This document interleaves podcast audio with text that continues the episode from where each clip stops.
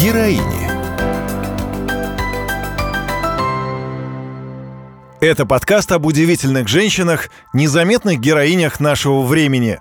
Женщинах, которые сегодня сражаются рядом с мужчинами, рискуя собой, работают в едва освобожденных городах, помогают семьям военнослужащих и беженцев, преданно ждут дома своих мужчин, ушедших на СВО, и заменяют их во всем – в заботе о семье и в ведении дел – Наша очередная героиня – Жанетта Аратюнян, педагог и режиссер, жительница маленького подмосковного города. Ее называют женской душой Долгопрудного.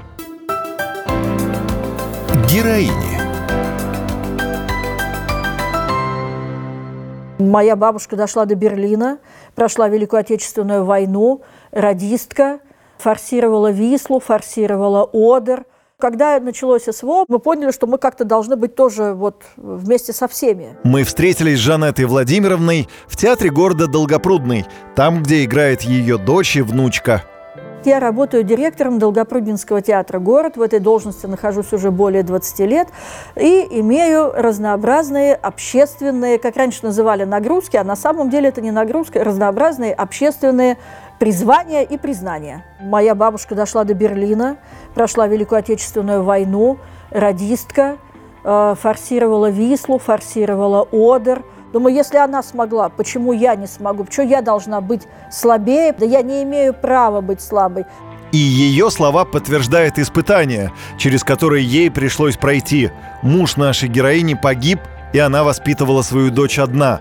Работала в школе, но затем поняла, что ее призвание – театр. Для меня город Долгопрудный, я уже сказала, что я патриот своего города. Я здесь родилась. Одна из моих историй очень четко отражена в спектакле «Город мечты». У нас есть сценическая трилогия, патриотическая трилогия, посвященная истории города Долгопрудный, э, истории отечественного дирижаблестроения.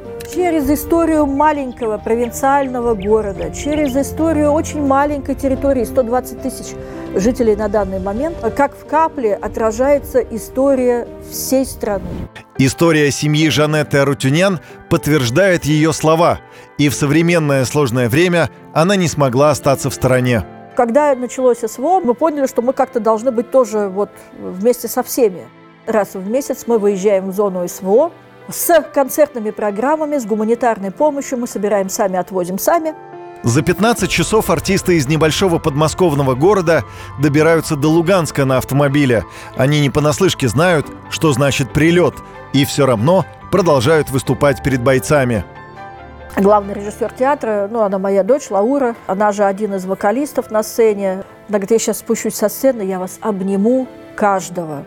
И она сделала это. Когда работаем на передовой, когда работаем с теми людьми, которые вот через несколько часов должны принять сложный бой. Самое главное – удержать себя, внутри себя не заплакать. Ты их должен вдохновить, ты их должен воодушевить, чтобы эти люди понимали, что они не одни, что с ними большая страна.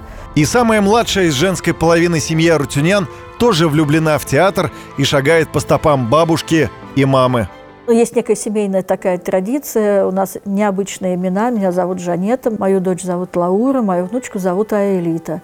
Аэлите сейчас 9 лет, она учится в школе. И это человек, который вырос в театре, вырос здесь э, на сцене. Она играет в спектаклях, она везде с нами на гастролях. Она тот ребенок, который в зимней шапке купался в Байкале в октябре месяце. Ну, опять же, два мира, два детства, да? В одну из поездок среди прочего реквизита артисты театра взяли с собой в ЛНР костюм Мальвины, розовое платье и парик голубого цвета. Вот какую историю об этом рассказывает Жанетта. Мы приехали, нас привезли э, в детский реабилитационный центр. Э, это Северодонецкий район. Там находятся дети, которые остались без родителей. Либо оба убиты, либо один убит, один в госпитале. Дети находятся там по 4 месяца.